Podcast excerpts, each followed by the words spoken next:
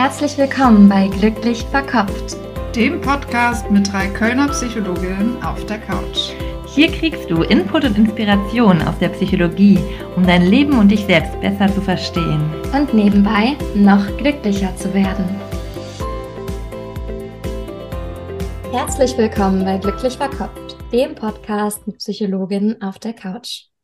Ich bin Jessie, psychologische Psychotherapeutin für Verhaltenstherapie und mir zugeschaltet ist Clara, psychologische Psychotherapeutin in Ausbildung für Tiefenpsychologie. Wir freuen uns sehr, dass ihr eingeschaltet habt für unsere neueste Folge. Und wie ihr aus dem Titel schon wisst, geht es um das Thema Fehler machen. Fehler machen wir alle, machen wir alle nicht so gerne. Ähm, aber es gibt einen verschiedenen hilfreichen und wenig hilfreichen Umgang mit Fehlern. Und manchmal fällt das ja auch ganz schön schwer, sich Fehler einzugestehen oder von Fehlern, die man gemacht hat, wieder loszulassen. Deshalb wollen wir mit euch heute besprechen oder euch so ein paar Anregungen dazu geben, wie man mit Fehlern gelassen, hilfreich umgehen kann, vielleicht sogar was daraus lernen kann. Und dafür haben wir wie immer für euch eine Definition. Wir haben uns äh, überlegt, was ist denn überhaupt problematisch am Umgang mit Fehlern oder was kann problematisch sein? Warum sind Fehler so unangenehm? Warum fühlt sich das so unangenehm an, Fehler zu machen? Wir schauen wie immer auch auf die Entstehung. Warum fällt es manchen von uns besonders schwer, mit Fehlern umzugehen? Und zuletzt ein ganz großer Teil ist wieder, was sind Tipps? Wie kann man besser mit Fehlern umgehen? Besser oder hilfreicher? Da haben wir einiges zusammengetragen. Genau, danke für deine Einführung schon mal, Jessie. Und schön, dass ihr alle wieder dabei seid heute.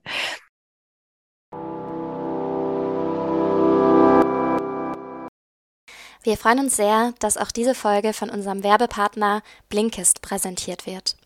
Blinkist bringt die Kernaussagen von mehr als 5500 Sachbüchern und Podcasts zum Lesen und zum Anhören auf dein Smartphone. In 15 Minuten pro Titel kannst du dir so Ideen, Perspektiven und ganz viel Wissen auf die Ohren holen, also ähnlich wie in einem Podcast und deine persönliche Weiterentwicklung damit unterstützen. Der letzte Blink, den ich mir angehört habe, war zu Brainy Browns Buch Die Gaben der Unvollkommenheit. Brené Brown finde ich generell total toll und spannend. Wir haben sie auch in der Folge zu Scham zum Beispiel erwähnt. In Die Gaben der Unvollkommenheit geht es darum, dass wir uns alle unvollkommen fühlen, weil wir alle unvollkommen sind. Und das passt ja auch ganz gut zu unserer Folge zum Thema Fehler. Brené Brown erklärt Perfektionismus als Angst vor Scham um mich auf gar keinen Fall schämen zu müssen, stecke ich ganz, ganz viel Arbeit in jede kleine Aufgabe, wie einen Schutz vor Scham und vor Ablehnung. Sie sagt, das kann zu einer Lähmung des ganzen Lebens führen. Und ich glaube, das können wir ganz gut nachvollziehen. Und einen weiteren Punkt, den ich super spannend fand, war zum Thema Konkurrenz und Vergleichen. Dass wir uns vergleichen, ist ganz normal, aber wir vergleichen uns meist mit einer ganz bestimmten Gruppe von Menschen. Menschen, die uns beispielsweise ähnlich sind, in unserem Umfeld sind. Und wir verlieren dabei aus dem Blick, wie willkürlich diese Kriterien sind, an denen wir dann unseren Erfolg oder im krassen Fall auch unseren Selbstwert festmachen. Denn wir könnten uns ja auch mit ganz anderen Menschen oder bezüglich ganz anderer Kriterien vergleichen. Da könnt ihr vielleicht mal drüber nachdenken. Was würde dann passieren, wenn ihr euch nicht anhand der Kriterien vergleichen würdet, an denen ihr es gerade macht, sondern mal was ganz anderes, weil es eigentlich so eine Vielfalt gibt, die das Leben ausmacht und Menschen so unterschiedlich sind. Und das kann auch schon ganz viel verändern, sich dessen bewusst zu werden und ähm, ja, sich ein Stück weit freier dadurch auch zu fühlen. Das war jetzt ein Buch, was es bei Blinkes gibt. Es gibt aber eine ganz, ganz große Auswahl. Also ich habe auch schon mal was zu Finanzen angehört oder zu Antirassismus, zu ganz unterschiedlichen Themen. Könnt ihr euch da informieren und so zum Beispiel auch langweilige Pendelfahrten ein bisschen spannender machen. Blinkist kann man sogar teilen und mit zwei Personen einen Account nutzen. Für euch als Podcast-HörerInnen gibt es ein besonderes Angebot, denn ihr könnt einen exklusiven 25% Rabatt auf das Jahresabo bei Blinkist bekommen. Wenn ihr trotzdem noch mal testen wollt, gibt es auch ein kostenloses 7-Tage-Probe-Abo zum Testen. Ihr findet das Ganze unter www.blinkist.de slash verkopft. Blinkist schreibt sich B-L-I-N-K-I-S-T. Alle Infos findet ihr auch nochmal in unseren Show Notes. Und jetzt wünschen wir euch ganz viel Freude mit unserer Folge.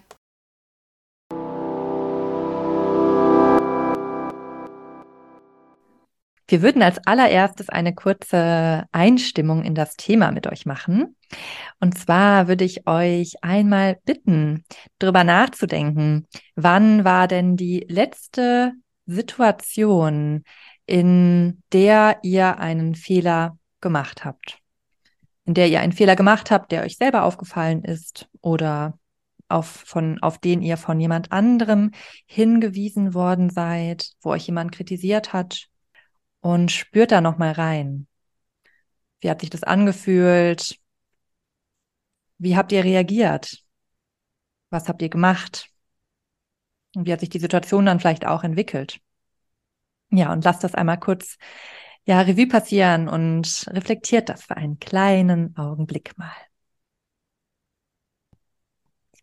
Ja, und das erstmal so zur Einstimmung und vielleicht auch so als Selbsterfahrung, weil da, das kommen wir ganz am Ende dann drauf, überhaupt die Reflexion, wie reagiere ich auf Fehler, ist schon ein ganz wichtiger Punkt. Aber wir starten zuallererst einmal mit dem theoretischen Background, wie Jessie schon angekündigt hat, und zwar mit der Definition. Magst du da einmal direkt starten, Jessie? Ja, ich habe Wikipedia befragt, wie man das so macht. Ein Fehler ist die Abweichung eines Zustands, Vorgangs oder Ergebnisses von einem Standard, den Regeln oder einem Ziel. Er wird auch definiert als ein Merkmalswert, der die vorgegebenen Forderungen nicht erfüllt oder als Nichterfüllung einer Anforderung. Du hast ja auch ein paar Gedanken gemacht, wie man Fehler noch definieren könnte, oder? Genau, so ganz allgemein, jetzt nicht von Wikipedia. Das ist jetzt keine offizielle Definition, aber ich habe mich so gefragt, was bedeutet Fehler machen überhaupt oder was nehmen wir als Fehler überhaupt wahr oder was wird von der Gesellschaft oder dem Außen als Fehler angesehen? Und ganz oft nehmen wir als Fehler etwas wahr, wenn wir etwas machen und für eine Option entscheiden und die nicht den gewünschten Ausgang bietet, den gewünschten Output. Ähm, also ich entscheide mich, zur Party zu gehen, bin vielleicht ein bisschen angeschlagen und dann werde ich danach krank. Und dann denke ich, boah, mhm. das war ein Fehler, hinzugehen. Und ich hatte doch gehofft, ich würde irgendwie fit bleiben. Bei dem Beispiel merkt man aber auch, vielleicht habe ich auch gedacht, boah, ich sollte besser nicht hingehen, ich gehe doch. Und ich handle so ein bisschen besseren Wissens. Und auch das wird oft als Fehler dann wahrgenommen. Mhm. Weil wir vielleicht eine Stimme haben, die sagt, mach's besser nicht. Und dann macht man es doch. Fehler ist es dann, wenn es einen negativen Ausgang hat. Weil wenn ich jetzt nicht unsicher bin, ob ich gehen sollte oder nicht gehe und ich wäre gesund geblieben, hätte ich wahrscheinlich gesagt, ach, ich dachte eigentlich, es ist gegen besseren Wissens, aber ich bin ja gesund geblieben, war gar kein Fehler. Also auch so ein bisschen, ich hätte es besser wissen müssen, oder? Mhm. Ja, und hier wird auch nochmal deutlich, das ist eigentlich immer die retrospektive Bewertung. Also in den Beispielen, die ich jetzt gerade genannt habe. Fehler kann auch aber etwas sein, was einfach generell einem selbst oder anderen Leiden verursacht. Und Fehler kann natürlich auch etwas sein, was, und das ist jetzt nicht retrospektiv, sondern das könnte man dann vielleicht schon einfach objektiv festlegen, was sozusagen gegen bestimmte moralische Grundsätze verstößt oder auch gegen die eigenen Ziele und Werte. Mhm. Hm, aber in der Regel nehmen wir das als Fehler wahr, was eben Leid verursacht hat, uns selber oder anderen und eben nicht zu dem geführt hat, was wir uns erhofft haben von dieser Situation oder diesem Verhalten. Mhm. Ja, auch ein guter Punkt. Uns selbst oder anderen, ne? dass mhm. die Leid zugefügt hat und einen Ausgang, den wir uns so nicht gewünscht oder nicht vorgestellt mhm. haben. Ja. ja. Und es gibt auch gewisse psychische Erkrankungen, die mit Fehlern ähm, zusammenhängen können. Das ist einmal in einer Depression werden Fehler als besonders gravierend bewertet. Das eigene Ich wird auch als sehr fehlerbehaftet häufig wahrgenommen. Und da gibt's eben auch häufig Grübelkreise, Grübelschleifen um Fehler, was auch wirklich Kleinigkeiten sein können, die da nicht losgelassen werden können. Und eine weitere Erkrankung, die auch mit der Angst, Fehler zu machen, zusammenhängt, ist Zwangsstörung. Zum Beispiel Zwangsgedanken, wo immer darum gekreist wird, ich könnte etwas falsch machen, ich könnte zum Beispiel auf der Autobahn plötzlich umdrehen und in die andere Richtung fahren. Also irgendeinen sehr gravierenden, eigentlich äh, recht unrealistischen Fehler machen. Ne? Und das ist dann, sind dann so aufdrängende Gedanken, ich könnte diesen Fehler machen, die dann sehr, sehr belastend sind. Und in der tiefen Psychologie, da geht es nicht nur um Diagnosen, sondern da haben wir auch immer Da sprechen wir von einem Verarbeitungsmechanismus. Und das ist dann nicht die Störung, sondern eher die Art und Weise, die jeder Mensch auf eine andere Art und Weise mitbringt, auf Anforderungen zu reagieren. So eine Kompensation auch.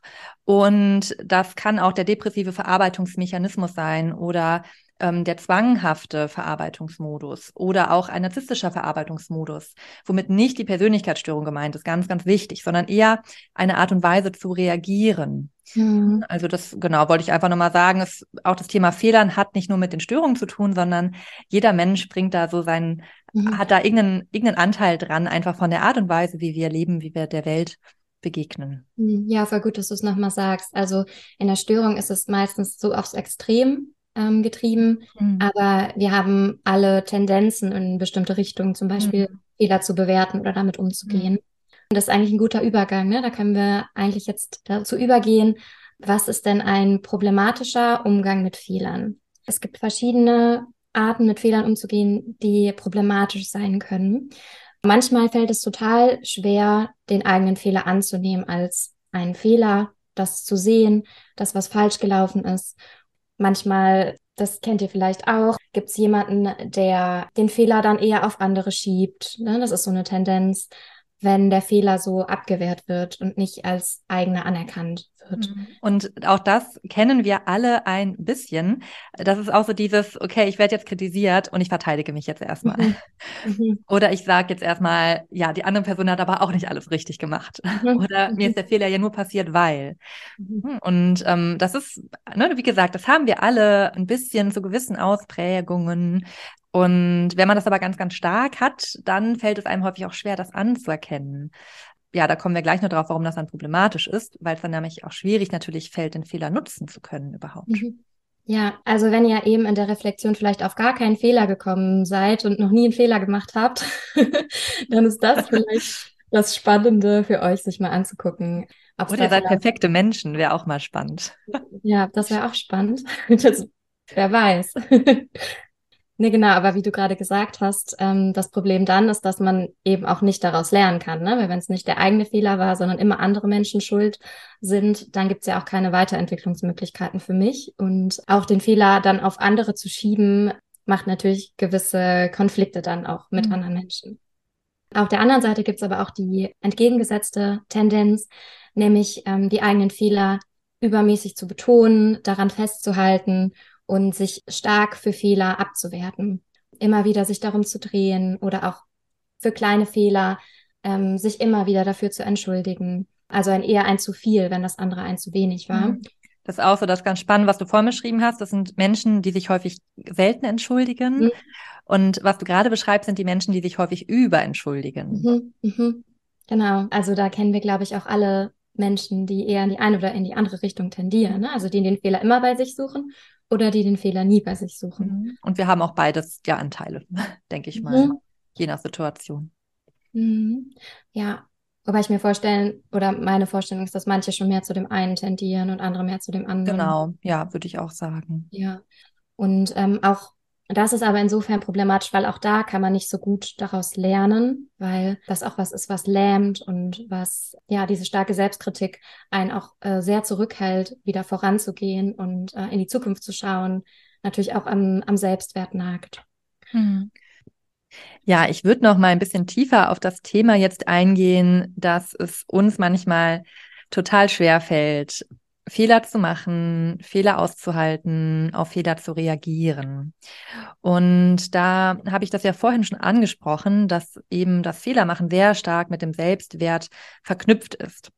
Und in der Regel ist es dann auch wieder ein Selbstwertthema, nämlich weil der Selbstwert unten drunter so fragil ist und so wenig da eigentlich an Substanz ist, ist so unangenehm, wenn mich jemand auf einen Fehler hinweist.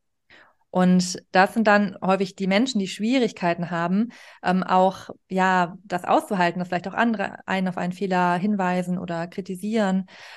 Und wie gesagt, das hat jeder auch ein bisschen, ja, weil eben das so unaushaltbar ist, das Gefühl zu haben, ich bin irgendwie, ich bin fehlerhaft. Mhm. Weil nämlich die Kritik, also dass äh, mir wird gespiegelt, dass ich etwas nicht kann, gleichbedeutend ist, und da wären wir dann bei Entstehung, wie das überhaupt entsteht, ähm, mit ähm, ich bin schlecht, ich bin falsch, ich bin als ganze Person gar nichts wert. Und deswegen ist es dann so unangenehm, wenn jemand einem etwas ähm, widerspiegelt oder wenn man selber wahrnimmt. Das ist ja nicht nur von außen, aber wenn ich auch selber wahrnehme, oh Mann, ich habe hier was falsch gemacht. Hm. Ja, ja, spannend. Und kann eben Gefühle von Schuld auslösen, von Scham. Also da gibt es auch Überschneidungen zu Folgen, die wir auch schon aufgenommen haben, definitiv. Mhm. Und ähm, auch Angst, ne? Angst mhm. ausgeschlossen zu werden, Angst, die Arbeit zu verlieren, massive Konsequenzen mhm. in der Zukunft zu mhm. haben, teilweise irrational, irrationale Ängste, teilweise natürlich auch, können das auch reale Ängste sein. Ja. ja. Da würde ich direkt nochmal einhaken, auch mit der tiefenpsychologischen Perspektive, weil auch da ähm, wäre so eine starke Fehlervermeidung, die ja dann auch in die Richtung Perfektionismus geht, wofür wir ja auch eine andere Folge schon haben, die wir euch in den Show Notes auch nochmal verlinken würden. Generell alle Folgen, die damit zusammenhängen, würden wir verlinken. Mhm. Dass nämlich da eine ganz starke Fehlervermeidung also ein eigentlich Perfektionismus wäre ja die Fehlervermeidung, ähm, weil ich eben die Fehlerhaftigkeit oder Fehler machen schlecht aushalten kann, auch ein, eine Abwehr sein kann. Also eine Abwehr von einer zugrunde liegenden Angst auch. Also auch so eine Art von, ja, auch eine Angst vor Kontrollverlust vielleicht auch. Weil diese starke Fehler vermeiden und alles versuchen, perfekt und richtig machen zu wollen, erzeugt ja so eine Illusion von Kontrolle. Ich denke, ich kann damit alles kontrollieren und alle Reaktionen, die ich bekomme, etc. und alles, was passiert, kontrollieren. Aber es ist eben nur eine Illusion, weil wir können ganz, ganz viel im Leben nicht kontrollieren. Und da ist dann häufig darunter kann eine zugrunde liegende Angst stecken, ähm, die dann wiederum auch kind, also in der Kindheit begründet sein kann. Ne? Also eine Angst vor Kontrollverlust, Angst vor Ohnmachtsgefühlen, Angst vor Dingen, die man als Kind eben nicht unter Kontrolle hat und wo eben Dinge passiert sind, die eben ja sehr schädlich oder unangenehm waren. Mhm. Ähm, und weil du es auch schon gerade eingeworfen hast, das Thema Schuld hat sehr stark auch damit zu tun, weil ähm, mit dem Versuch, alles richtig machen zu wollen und ja, keinen Fehler zu machen und Fehler am besten auch gar nicht sehen zu wollen, das kann auch eine Abwehr von einem Schuldthema sein, weil eben ich das Gefühl habe, ähm, also so unbewusst, fühle ich mich schuldig. Ähm, also ein unbewusstes Schuldthema wäre das dann. Und das muss ich aber abwehren, weil das so unangenehm ist. Und wenn ich einen Fehler mache, dann fühle ich mich sozusagen auch wieder schlecht und schuldig und falsch. Und auch damit zusammenhängend, das wäre so der, der dritte TP-Aspekt, den ich mit reinbringen würde noch, dass Angst, Fehler zu machen, auch eine Angst vor Verantwortungsübernahme sein kann. Weil Fehler mache ich dann, wenn ich handle, wenn ich aktiv werde, wenn ich wirksam werde. Also indem ich neue Dinge probiere, indem ich Dinge mache, die ich vorher nicht gemacht habe, erhöhe ich natürlich meine Fehlerwahrscheinlichkeit. Mhm. Und ich werde wirksam, ich werde größer, ich werde vielleicht auch erwachsener, das hängt ja alles zusammen. Und eben auch autonomer. Dann können aber Fehler passieren, wenn ich Dinge mache, die eben ja außerhalb meiner Komfortzone sind oder außerhalb meinem bisherigen Handlungsspielraum waren. Und das wiederum kann damit zusammenhängen, dass ich vielleicht unbewusst eine Angst vor Autonomie habe. Also, weil ich vielleicht auch gelernt habe, ich darf nicht autonom sein, ähm, hier wieder Thema, also Verweis zum Thema Schuld. Oder auch, weil mir das Angst macht, weil ich das gar nicht so kennengelernt habe oder weil ich als Kind gelernt habe, es durften irgendwie autonome Wünsche gar nicht da sein oder ich musste meine Eltern versorgen ähm, oder ich habe das nie gelernt. Also jetzt noch breiteres Feld würde ich jetzt nicht so detailliert drauf eingehen.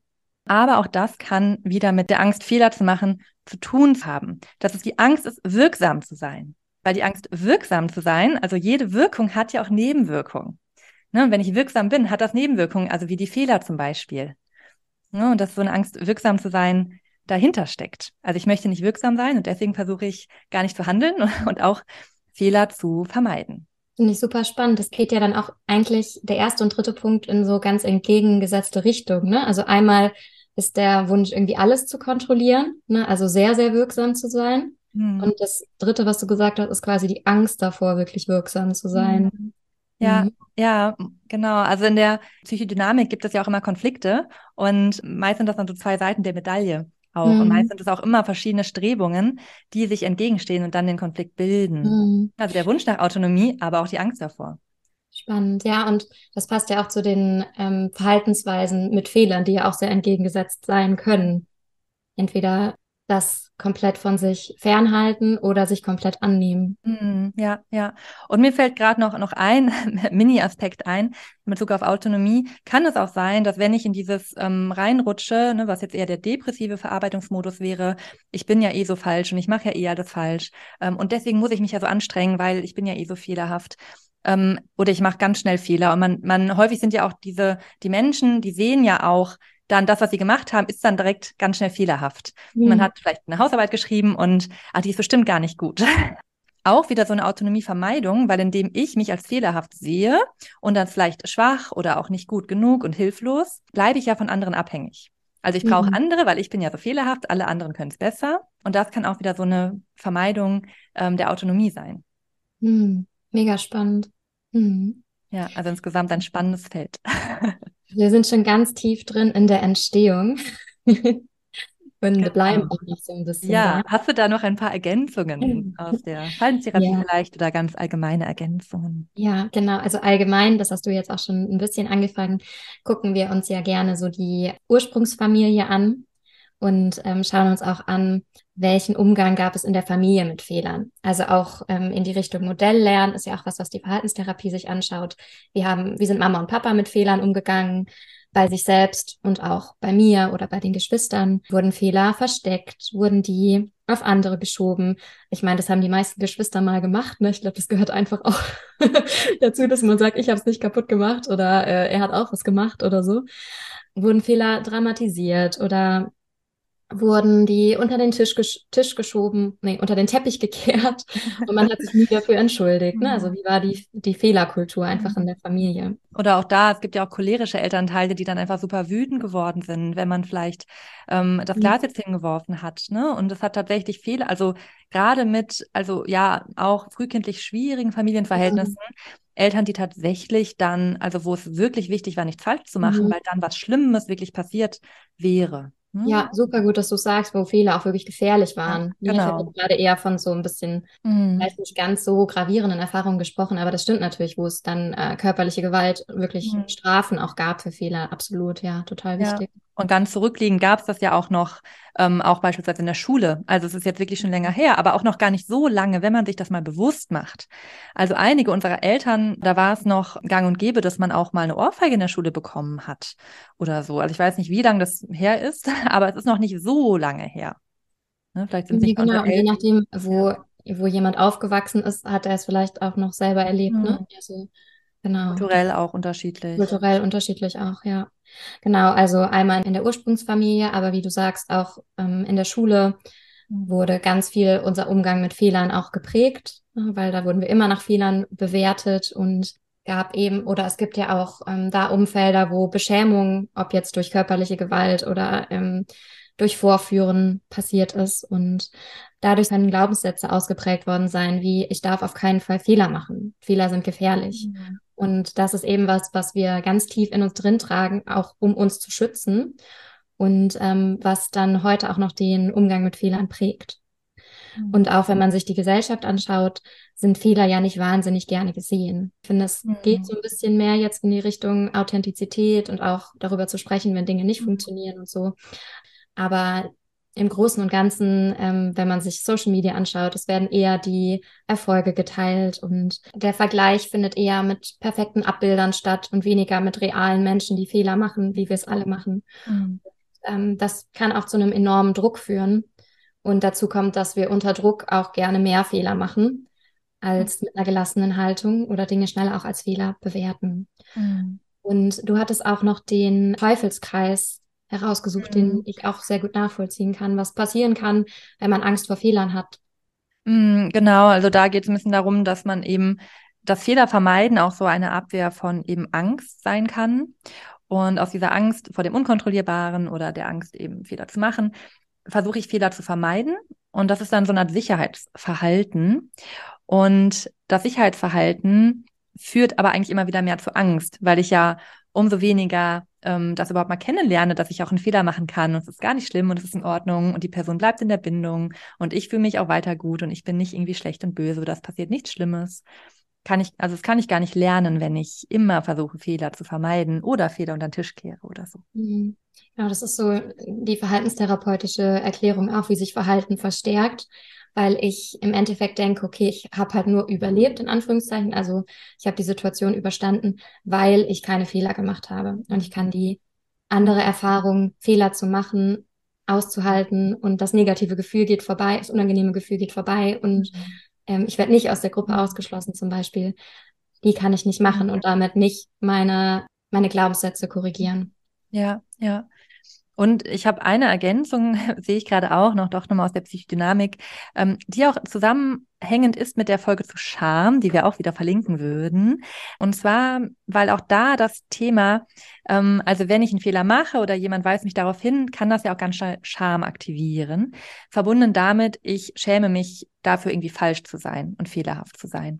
Und das kann wiederum in der Entstehung auch ganz frühkindlich entstanden sein, indem Eltern das Fehlerhafte, also das, wie das Kind nicht war, wie sie es gerne hätten oder haben wollen, abgestraft haben. Also das durfte nicht sein, dann waren die Eltern irgendwie traurig, wütend, wie auch immer und haben halt nur das im Kind bestärkt, was der Version des Kindes entsprochen hat, die sie selber gerne gehabt hätten.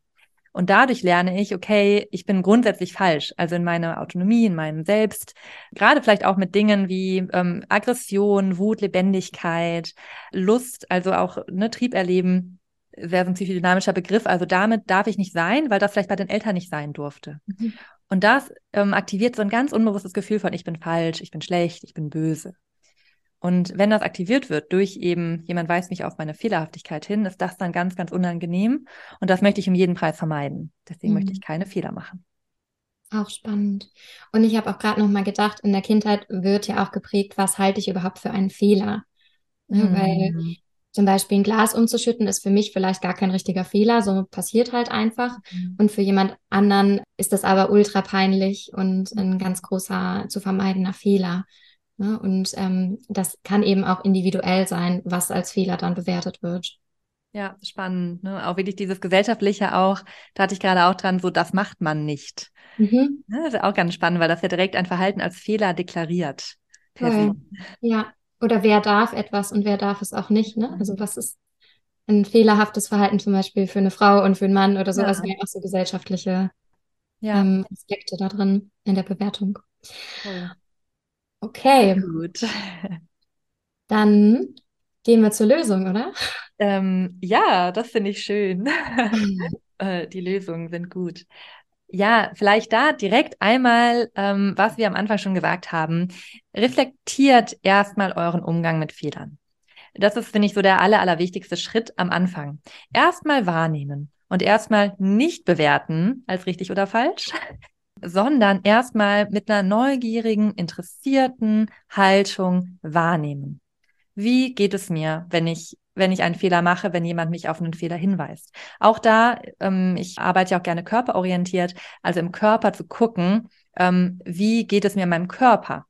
Und das kann man dann doch ganz gut wahrnehmen. Mhm. Das finde ich, merke ich auch im, im, Coaching oder auch in der Therapie manchmal, wenn man dann sowas auch in den Raum reinbringt ähm, und dann fragt, okay, jetzt habe ich das und das gesagt und wie geht's dir jetzt damit? Und dann können Personen das manchmal auch total benennen. Krass, es fühlt sich jetzt irgendwie ganz eng an und schwer und oh, ich will am liebsten verschwinden. Ne? Das geht in dieses Schamgefühl wieder rein. Nach Kritik zum Beispiel. Mhm. Mhm. Ja. Und da mal reinzuspüren. Ja, gerade weil Fehler auch ein intensives Gefühl auslösen mhm. können. Ja. Mhm. ja. Ja, Gefühle sich ja im Körper zeigen. Ja, total gut.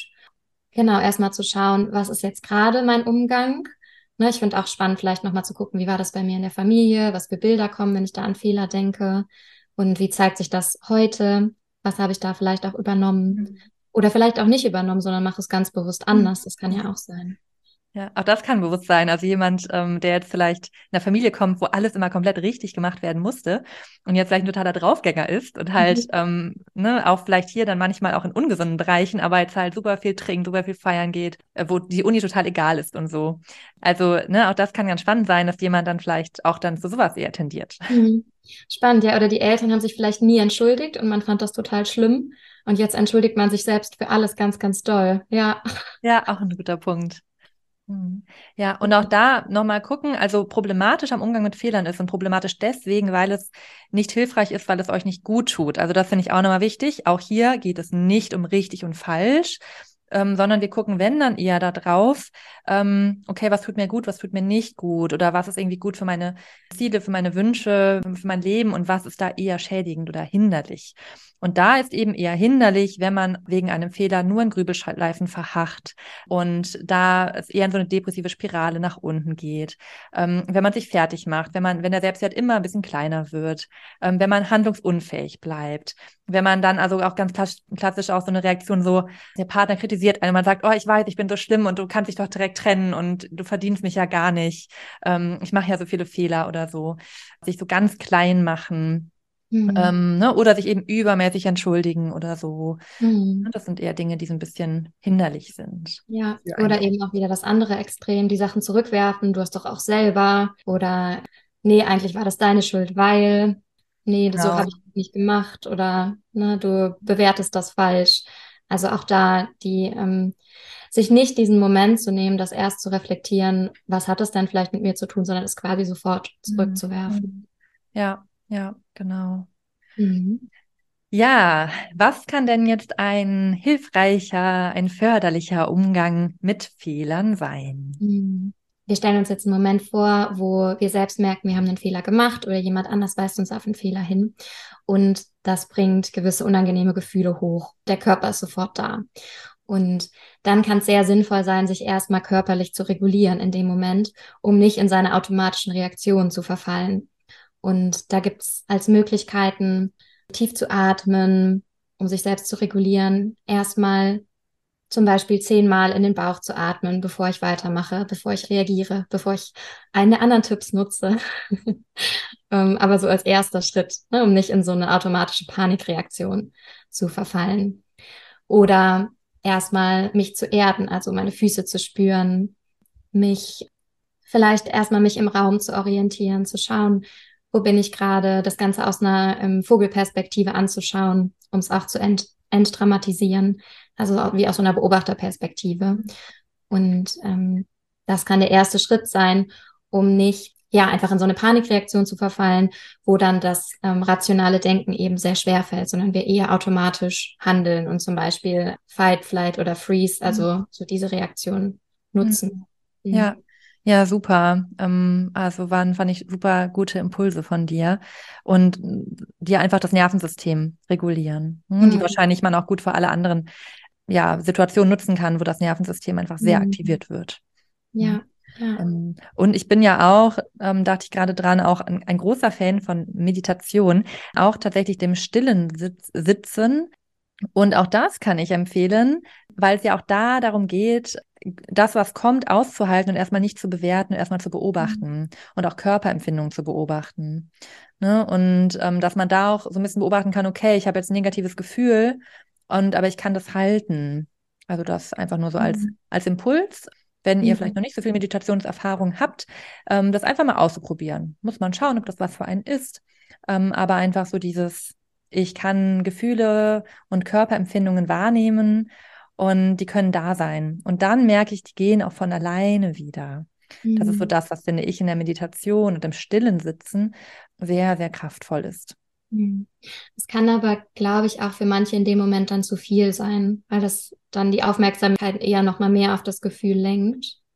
Dass ich mir mhm. vorstellen könnte, für manche ist dann vielleicht erstmal das Gefühl runter zu regulieren und zum Beispiel erstmal einen Lieblingssong zu hören, eine kleine Pause zu machen hm. vielleicht auch wichtig. Ja. ja, super, dass du das sagst. Ich habe mich da auch schwierig ausgedrückt. Ähm, ich meinte nämlich auch nicht, das in der Situation zu machen. Da bin ich total bei dir. Ähm, das, glaube ich, ist, ist überfordernd. Ja, und auch, ähm, auch dann nicht so hilfreich. Ähm, aber wenn man sich in der Meditationspraxis allgemein übt ja. mhm. und da sich ganz langsam rantastet und da eine Praxis entwickelt und das regelmäßig macht, dann ist es etwas, was dadurch entstehen kann das mhm. Bessere im Alltag, das Bessere wahrnehmen und aushalten und da sein lassen können von unangenehmen Empfindungen. Ja, super, auf jeden Fall. Ja, also wir haben einmal das Akute, was eher ist, sich zu beruhigen, sich zu regulieren, aus den Gefühlen ein bisschen rauszukommen. Und dann aber grundlegend, um besser mit unangenehmen Gefühlen umgehen zu können, die besser aushalten zu können. Zum Beispiel könnte das eine Meditationspraxis mhm. sein. Genau, oder allgemein die Achtsamkeitspraxis. Auch hier gibt es ja eine Folge zu, wo es ja viel um das erstmal nicht bewerten geht. Weil dass der Fehler so unangenehm ist, entsteht durch unsere Bewertung des Fehlers als mhm. Fehler und als schlimm. Und ne, deswegen finde ich den Punkt so gut, eine Haltung zu etablieren und sich darin zu üben, Dinge wahrzunehmen und nicht zu bewerten. Und dafür ist Achtsamkeitspraxis oder Meditation eben eine Möglichkeit. Mhm. Ja, super schön. Ja, in die Richtung zu gehen, den Fehler nicht so stark zu bewerten. Ja. Und wir haben ja auch einige Ideen, wie man den Fehler, also wie man noch den Blick auf Fehler verändern kann. Ne, dazu würde ich jetzt übergehen. Ja. Weil was so viel Schmerz bereitet, ist ja häufig auch die Bewertung von dem Fehler. Also nicht nur der Fehler an sich, sondern was der Fehler über mich aussagt. Mm, und also die Kognition, die Gedanken, die wir aufbauen rund um den Fehler. Also weil ich den Fehler gemacht habe, bin ich eine schlechte Freundin oder bin ich nicht durchsetzungsstark genug oder ähm, vielleicht auch was Extremes, bin ich nicht liebenswert oder so. Ja? Mhm. Und na, da dachte ich ganz, ganz spannend, weil es fällt schwer, einem zu überlegen, was bin ich denn genau, weil es häufig gar nicht so konkret ist. Mhm. Weil es ist mhm. häufig so ein ganz tiefes Gefühl, was so unangenehm ist und ich kann gar nicht richtig benennen, ja, was ist denn überhaupt so schlimm? Weil wenn ich da konkret drüber nachdenke, ja, was bedeutet denn dieser Fehler? Der hat ja gar nichts damit zu tun, dass ich jetzt eine schlechte Freundin bin oder dass ich irgendwie schlechte, mhm. eine schlechte Arbeit mache. Das Gefühl ist häufig viel tiefer. Und mhm. da auch mal mhm. hinzugucken, okay, was bedeutet das denn jetzt? Oder was, ja, ist da überhaupt, also gibt es da überhaupt einen Satz zu? Mhm. Und dann den mhm. Satz hinterfragen. Mhm. Ah ja, okay. Du meinst, dass es dann schwerfällt, überhaupt an den Satz dran zu kommen, weil das Gefühl so stark ist und ich dachte nur gerade, weil, ähm, ne, als du so überlegt hast, welche Sätze gibt es, ähm, ne, es ist gar nicht so einfach, weil manchmal das eher ein diffuses Gefühl ist. Also weil das Gefühl der Fehlerhaftigkeit mhm. oder schlecht und falsch zu sein so diffus ist. Ja. Und wenn man das mhm. versucht, konkret zu machen, deswegen ist das konkret machen ja auch schon ein guter Schritt, mhm. da man so merkt, okay, konkret ist da gar nicht so viel Substanz da. Ja. Weil der Gedanke vielleicht häufig einfach ist, ich bin falsch. Ne? Genau. Ja. Dass das so dahinter steckt und gar nicht, wenn man es dann schon konkreter machen würde, merkt man ja, okay, es ist unlogisch. genau. Ja, ja, sehr gut. Mhm. Und da wollen wir einfach auch nochmal so einen anderen Blick auf Fehler anbieten. Denn Fehler bedeuten häufig auch, dass wir uns weiterentwickeln. Und Wachstum ist ohne Fehler überhaupt nicht möglich. Mhm. Wenn man sich eine Phase anguckt, wo wir alle sehr, sehr viel gewachsen sind, dann ist es als Kleinkinder, wenn wir ganz viele neue Sachen gelernt haben, mhm. wenn wir gelernt haben zu krabbeln, uns hochzuziehen, zu laufen. Und Kinder, Kleinkinder, die laufen lernen, fallen ständig hin, die ganze Zeit und stehen immer wieder auf. Und das ist eben dieser Wachstums- und Entwicklungsprozess. Und wenn ein Kleinkind ähm, Angst davor hätte, Fehler zu machen und äh, sich dafür bewerten würde, dann wäre es, glaube ich, sehr, sehr schwer laufen zu lernen. Das kann auch nochmal inspirierend sein, sich daran zu erinnern und sich ein Stückchen diese, ja, da ist es ja einfach so, klar, ist auch evolutionär, die müssen laufen lernen, aber eine normale Entwicklungsstufe. Aber trotzdem ist es einfach so eine Neugier, die, die antreibt und so, ein, so eine Lust zu mhm. wachsen und nicht die Angst vor Fehlern. Und wenn wir den Blick eher darauf lenken, was uns anzieht und wo wir hinwollen, statt darauf, was vielleicht passieren kann währenddessen, sondern das nehmen wir halt einfach mit, dann gibt das ganz viel Kraft und Energie, um auch Fehler dann immer noch unangenehm zu finden, aber die lähmen nicht mehr und die mhm. halten einen nicht davon ab, das zu erreichen, was wir eigentlich wollen. Was vielleicht wieder zur Wertefolge passen könnte, weil ähm, Fehler zu vermeiden vor allen Dingen dann auch schwierig ist, wenn wir dadurch nicht das Leben führen können, was wir eigentlich uns mhm. wünschen und nicht das äh, wertebasierte Leben führen können. Ja, mhm. finde ich total schön. Äh, fand ich gerade einen total schönen Gedanken. Ich habe dann am meisten Fehler gemacht, als ich am meisten gewachsen bin. Mhm. Äh, ne? Also, also, oder wann, ne? wann ist man am meisten gewachsen, da wo man am meisten Fehler gemacht hat, so als Kleinkind oder so. Fand ich einen total schönen ähm, Gedanken.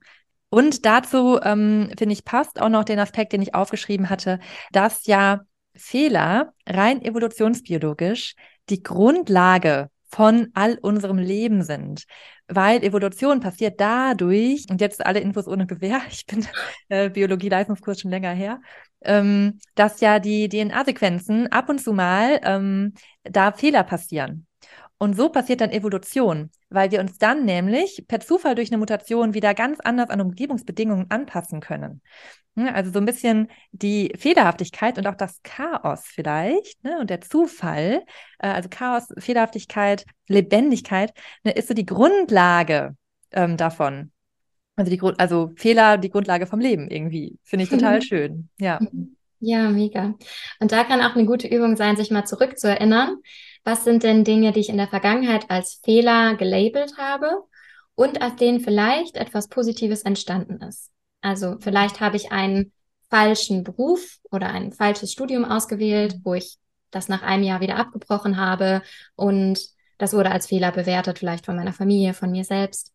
Und wenn ich mich daran aber zurückerinnere, dann habe ich da vielleicht ähm, die Liebe meines Lebens kennengelernt oder eine sehr gute Freundin und ähm, ich habe da zum Beispiel Statistik kennengelernt und mhm. jetzt ähm, arbeite ich im Beruf, wo ich das total gut gebrauchen kann. Also dann war es vielleicht in dem Moment, kam es mir wie ein Fehler vor, aber es war trotzdem ein wichtiger Meilenstein für den Verlauf meines Lebens. Und das ist so ein bisschen auch, das kann man jetzt bestimmt nicht für jeden Fehler machen, aber es gibt durchaus Fehler, die im Nachhinein so dann gar nicht mehr als solche zu bewerten sind. Oder ja. Wenn es das jetzt nicht, wenn euch da jetzt nichts einfällt, wobei vielleicht fällt euch schon was ein, aber falls nicht, kann man auch überlegen, was habe ich in der Vergangenheit als Fehler bewertet und es war dann ein Jahr später total mhm. egal. Weil mhm. auch das passiert häufig, dass wir in dem Moment ähm, etwas katastrophal bewerten und es dann im, äh, im Laufe der Zeit wieder anders bewerten können. Mhm, und auch das kann helfen, dann in dem Moment schon etwas gelassener mit dem mhm. passierten Fehler umzugehen. Ja, wobei ich da auch gerade dachte, also ich finde, beides ist irgendwie wichtig, dass man einmal überlegt, okay, vielleicht war es gar kein Fehler. Ähm, und auch da wirklich dieses, es gibt kein richtig falsch es gibt hilfreich oder nicht so hilfreich. Also finde ich, ähm, also ich finde hilfreicher so zu denken, als zu denken, es gibt hilfreich oder äh, es gibt richtig oder falsch. Ähm, und gerade so bei Entscheidungen, ähm, da ist ja häufig die Sorge, ich kann keine Entscheidung treffen, weil ich habe Angst, einen Fehler zu machen mit einer Entscheidung. Und da finde ich das, was du sagst, total wichtig. Und ich mag das total gerne dazu sagen, es gibt kein richtig oder falsch, ähm, sondern es gibt nur verschiedene Arten von Erfahrung. Und aus den negativen Erfahrungen wenn ihr auch mal so in eurem Leben zurückdenkt, ganz oft sind, ist das die Basis von wieder ganz tollen Dingen, die passieren. Auch wenn die Erfahrung vielleicht überhaupt nicht schön war. Ähm, und was ich gerade eigentlich sagen wollte, war, man kann einmal das so sehen im Sinne von, vielleicht war es gar kein Fehler. Das ist dann vielleicht auch oft so, dass man das zu negativ wahrnimmt.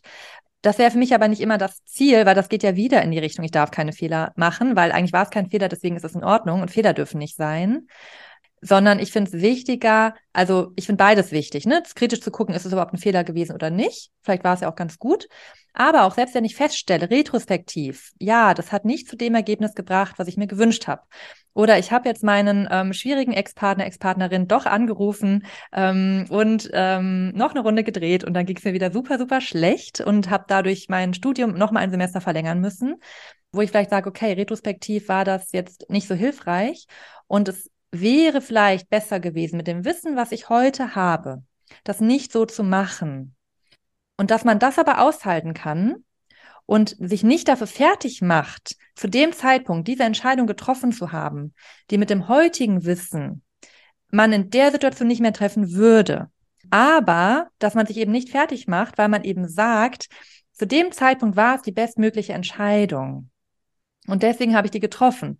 Und wenn ihr sowas habt, wo ihr denkt, boah, hätte ich das mal anders gemacht und ich hätte es ja besser wissen können, dann denkt wirklich mal zurück und überlegt, wenn ich jetzt da bin, ohne das Wissen, was ich heute habe, ohne das Wissen, dass vielleicht durch diese nochmal Drehen in der Beziehung ähm, mein Studium verzögert war und es mir ganz, ganz schlecht ging, ohne das Wissen, was ich heute habe, wenn ich das komplett wegstreiche, hätte ich mich nochmal so entschieden. Mhm. Und in der Regel sagen wir dann ja, weil wir haben uns damals so entschieden und es hatte seine Gründe, warum wir uns so entschieden haben. Und das finde ich, ähm, ich bin gerade so im Redeflow, ähm, und das finde ich mit dem Verweis, was du vorhin hattest, mit dem Kind so gut, weil wir beurteilen uns da, wenn ich jetzt sage, hätte ich das mal anders gemacht, hätte ich mich mal nicht wieder darauf eingelassen, ne, oder hätte ich mal, weiß ich nicht, die Klausur nicht geschoben, es können ja auch andere Dinge sein, beurteilen wir uns dann von dem Wissen, was wir heute haben, mhm. was unser heutiges, weiseres, wissenderes, ähm, entwickelteres Ich, bewussteres Ich vielleicht heute hat. Und damit beurteilen wir aber ein Ich, was noch nicht an dem Punkt im Leben war. Und das ist wie, wenn wir jetzt ein Kind beurteilen, was noch nie kennengelernt hat, dass jetzt eine Steckdose irgendwie, dass man die nicht berühren darf. Und dann sind wir wütend auf das Kind, weil die Steckdose anfasst. Aber das konnte das nicht wissen. Und wir konnten es damals nicht wissen. Ne? Und auch wenn wir vielleicht irgendwie hätten wissen können, so ganz haben wir es nicht wissen können, weil sonst hätten wir es ja so gemacht. Mhm. Mhm. Ja, also das finde ich ganz wichtig, dass es irgendwie unfair ist, ein altes Ich nach dem Wissen von heute zu beurteilen. Mhm. Und seid da nicht so unfair mit euch, wenn ihr das macht. Ja, ja, mega schöne äh, Sichtweise darauf, finde ich. Weil, wie du sagst, wir können das jetzt als Fehler bewerten, weil wir jetzt wissen, wie es ausgegangen ist. Ne, zu dem Zeitpunkt wussten wir in den meisten Fällen, vielleicht haben wir auch mal einen Fehler im vollen Wissen begangen und bereuen das danach, aber sehr häufig wussten wir es eben nicht und mhm. haben es deshalb nochmal gemacht, weil wir dachten, es wäre eine gute Entscheidung. Ja, wie du sagst. Und die Haltung, die wir damit uns üben können, ist eine Haltung von mehr Milde, von mehr mhm. Mitgefühl mit uns selbst. Und das ist auch, was du ähm, sagst, wie würden wir denn mit einem Kind reden, das einen Fehler gemacht hat? Oder wie würden wir mit unserer besten Freundin reden, wenn sie genau den gleichen Fehler gemacht hat? Würden wir die auch fertig machen? Würden wir auch sagen, das zeigt, dass du nutzlos bist, das zeigt, dass du falsch bist? Sehr wahrscheinlich nicht. Wie fühlt sich das an, wenn man das wirklich mal so ausspricht? natürlich gemein, also ähm, massiv unangenehm und das macht sehr, sehr traurig. Und das ist auch noch ein Tipp von uns, den Selbstdialog, das Gespräch mit sich selbst innerlich zu verändern und sich selbst nicht zu bestrafen, sich selbst nicht fertig zu machen. Wir kommen gleich auch noch mal drauf, das ist auch gut, dass du es gesagt hast, einen Fehler auch als Fehler anzuerkennen ähm, Aber bei, also was du gesagt hast, stimmt auch, ne? Also dass manchmal sind es auch keine Fehler. So, auch okay, ja. das wahrzunehmen. Voll, genau. Aber da kommen wir gleich nochmal drauf, auch eine, auch eine ähm, Analyse, eine eher objektivere Analyse zu machen. Genau, aber eben auch, wenn es ein Fehler war, ist es nichts, wofür ihr euch äh, Wochen und Jahre lang fertig machen müsst oder solltet. Mhm. Ne? Weil ihr würdet ja. das auch nicht mit einer anderen Person machen und einfach ja. grundsätzlich freundlicher mit euch sein. Und wenn euch äh, das anspricht, dann haben wir dazu auch schon eine schöne Folge zu Selbstmitgefühl aufgenommen. Ja, auch so der große Bereich der Selbstliebe. Das finde ich auch ganz schön. Das habe ich irgendwo mal gehört. Ähm, wir merken erst dann, wie gut wir schon in der Selbstliebe sind, wenn wir Fehler machen und Mega. wenn wir kritisiert werden. Weil gerade dann, ne, also es ist einfach, sich, sich, sich, selbst zu lieben, wenn ich mit meinem Leben gerade super zufrieden bin, super Rückmeldung im Job kriege ähm, und meine Partnerschaft gut läuft oder ich mein Single-Leben gut super genieße. Ja klar, dann ist super einfach, mich selber zu lieben. Ähm, und es ist viel schwieriger, ähm, mich selber anzunehmen, wenn ich Fehler mache oder Voll. mit mir selber unzufrieden bin. Ja, mega gut, das stimmt. Ja. Okay. Und äh, genau, wo wir gerade waren beim Fehler anerkennen, ähm, da einfach lernen, dieses Gefühl auszuhalten. Ne? Und dass dieses, es ist okay, einen Fehler zu machen und es ist okay, dass ich mich gerade schuldig fühle, dass ich mich schäme. Ähm, aber das ist nicht das Ende der Welt. Also mhm. das ist für mich so ein bisschen der Schlüssel. Es geht über das negative Gefühl aber es sind immer verschiedene Ansätze. Man kann es aus der und der und der Brille sehen. Ähm, ne? Und kognitive Umstrukturierung hilft uns, uns besser zu fühlen, das vielleicht nicht so als Fehler zu sehen vielleicht oder ist nicht so schwierig. Ähm, und ein anderer Ansatz kann aber auch sein, zu sagen, ähm, ja, da habe ich Mist gebaut. So, da habe ich mich blöd verhalten. Oder da habe ich ein Verhalten gehabt, was jemand anderem geschadet hat, was mir geschadet hat. Und ich kann dieses Gefühl aushalten. Mhm. Es ist okay, dass es da ist. Ich kann mich damit konfrontieren. Und ich kann mir das anschauen und ich kann schauen, was ich daraus lernen kann für die Zukunft. Ich kann schauen, wo ich den Sinn in der Situation sehen kann, auf die Zukunft bezogen zum Beispiel ähm, oder auf mein Verhalten anderen Menschen gegenüber in Zukunft. Und es ist okay. Und das mhm. ist für mich wirklich so der Schlüssel.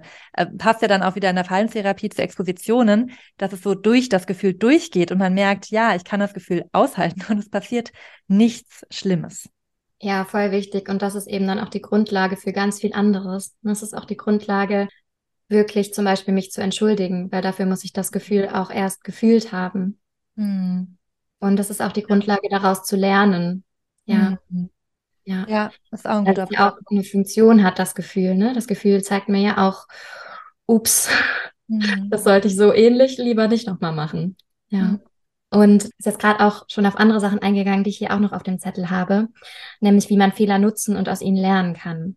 Und äh, wir machen ja auch in der Verhaltenstherapie gerne eine Situationsanalyse und das kann man auch für Fehler sehr gut machen. Also, dass man sich erstmal anschaut, wie war die Situation wirklich? Wer war beteiligt? Was ist passiert? Was habe ich gesagt, gemacht, vielleicht auch nicht gemacht? Manchmal geht es ja auch um Sachen, die man unterlassen hat.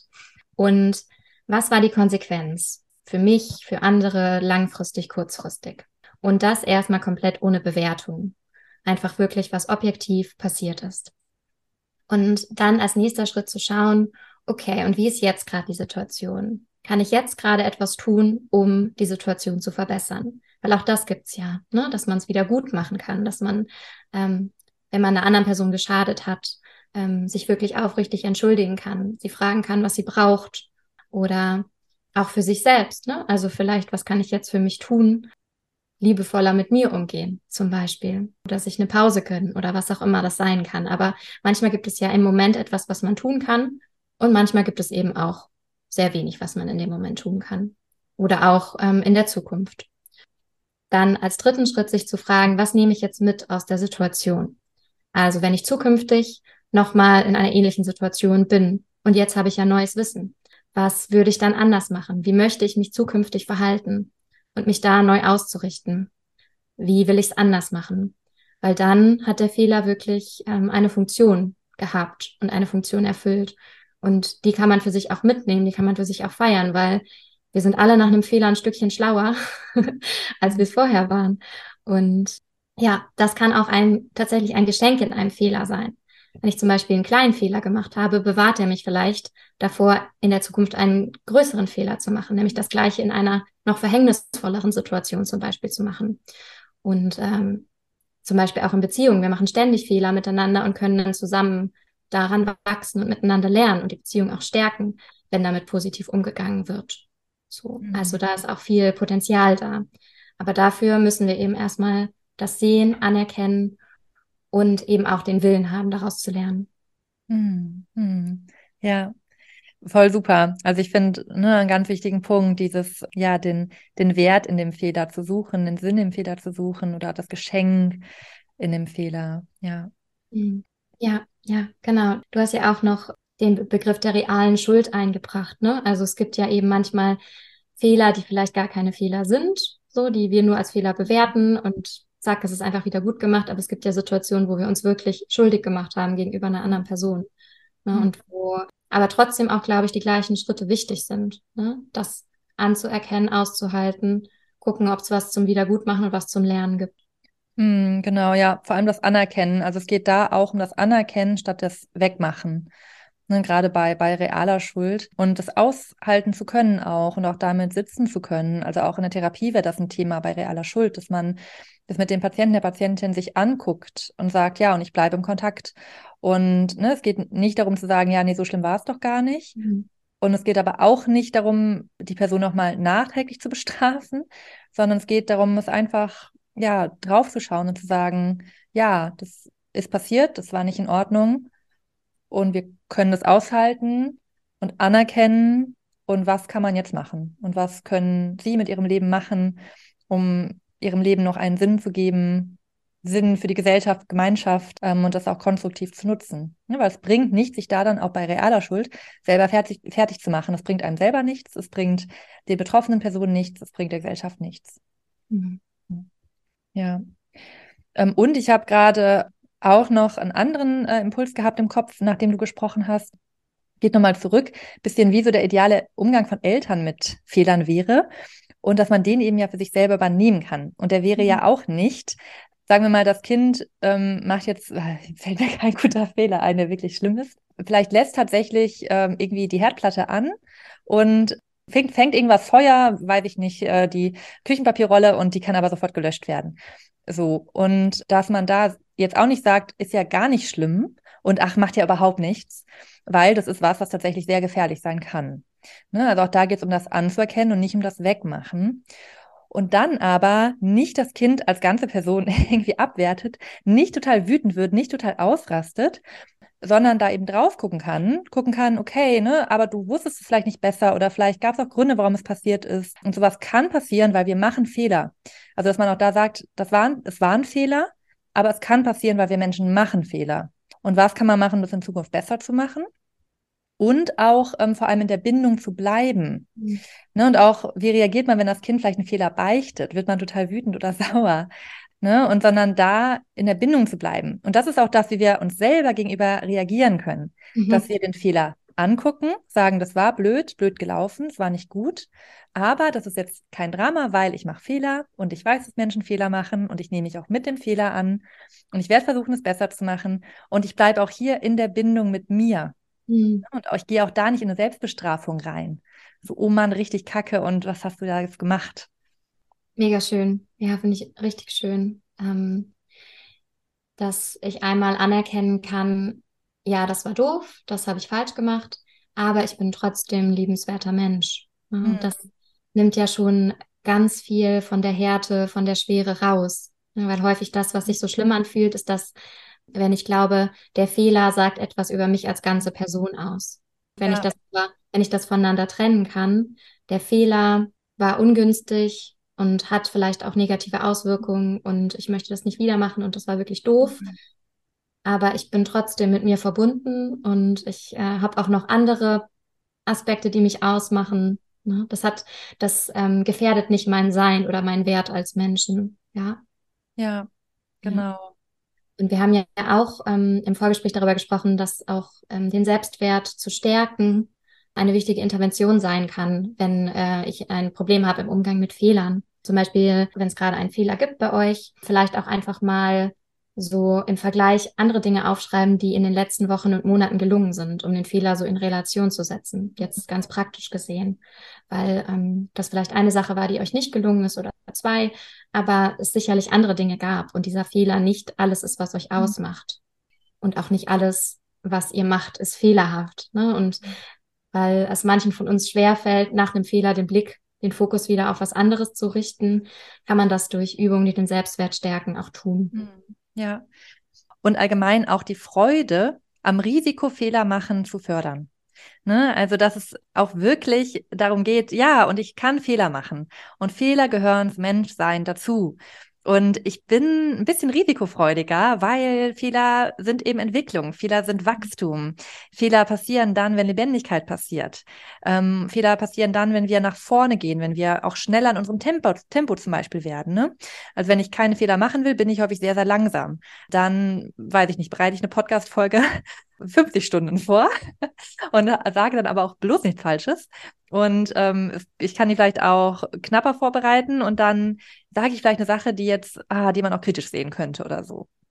Aber dafür habe ich die Podcast-Folge oder haben wir die Podcast-Folge dann schneller produziert. Und ähm, so ist der Podcast auch vielleicht erst zustande gekommen durch eine gewisse Fehlerfreudigkeit und äh, ja, auch eine, eine Neugier aufs Leben und auch eine Neugier auf einen selber, wenn Fehler passieren, dass man auch da denkt, cool, ich habe einen Fehler gemacht, spannend, ich habe was über mich gelernt, ich habe was über mich erfahren. Mhm. Ja, das ist auch einfach so ein Fokus oder so eine Haltung dem Leben gegenüber. Ähm, vielleicht eher zu gucken, was macht mich neugierig, worauf will ich mich zubewegen, mhm. als ähm, sich da von der Angst so sehr mhm. lenken zu lassen. Ja. Ja, und noch ein Stichwort, was ich ähm, noch super gut finde, Stichwort Rupture und Repair. Auch so für die von euch, die vielleicht auch ähm, selber angehende TherapeutInnen sind oder so. Das ist ja ein ganz wichtiges Konzept in der Psychotherapie, dass es nicht darum geht, die, der perfekte Therapeut, die perfekte Therapeutin zu sein, sondern dass auch Brüche in der Beziehung passieren können und es dann aber darum geht, die wieder zu reparieren oder dann trotzdem weiterzumachen und trotzdem in der Bindung zu bleiben. Mhm. Und das finde ich passt irgendwie auch zum Umgang mit Fehlern. Es geht nicht darum, keine Fehler zu machen, es geht um Rupture und Repair und das ist in Ordnung. Mhm. Mega schön. Ja, total. Mhm. Ja, und ich glaube nach, ich weiß gar nicht, wie lange wir jetzt schon aufgenommen haben, ich glaube doch eine Weile, kommen wir dann, glaube ich, auch langsam zum Ende, oder? Ja. Es war wieder der Klassiker. Wir dachten, es wird eine kurze Folge, aber wahrscheinlich nicht. Hm, und zur näheren Vertiefung hört auch gerne die anderen Folgen rein, weil manche Themen haben wir jetzt weniger äh, mhm. lang ausgeführt, die man nochmal gut vertiefen kann. Hört da gerne die Folgen, die wir verlinken, nochmal ja. rein. Ähm, und auch nochmal der Hinweis, wenn ihr ähm, auf ein Coaching oder psychologische Online-Beratung Lust habt, ähm, schreibt uns gerne eine Mail oder auf Instagram. Okay. Soll ich es zusammenfassen oder? Okay. Ja. Also ihr habt in dieser Folge gelernt, was sind Fehler überhaupt, was können problematische Weisen, Art und Weisen sein, mit Fehlern umzugehen und was kann eine hilfreiche Sichtweise auf Fehler sein. Ähm, wir haben geguckt, wie entsteht eine Angst vor Fehlern und ein ähm, entweder ein übermäßiges, übermäßiger Fokus auf Fehler oder eine starke Abwehr gegenüber Fehlern.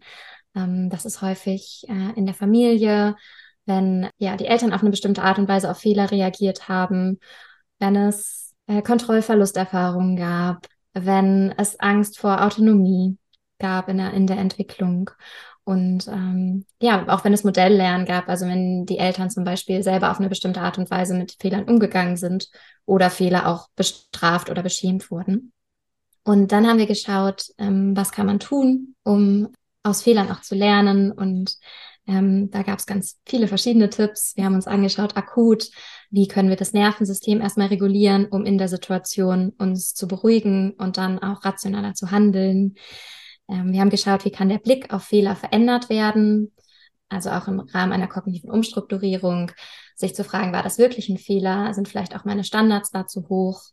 Ähm, aber auch zu schauen, ja, okay, wenn es wirklich ein Fehler war, ähm, wie kann ich das Gefühl aushalten? Wie kann ich vielleicht jetzt etwas wieder gut machen oder auch etwas daraus lernen? Wir haben angeschaut, wie können wir mit uns selbst liebevoll, milde umgehen, auch wenn wir Fehler gemacht haben und ähm, den Selbstwert stärken. Wie können wir Fehler nutzen und daraus lernen?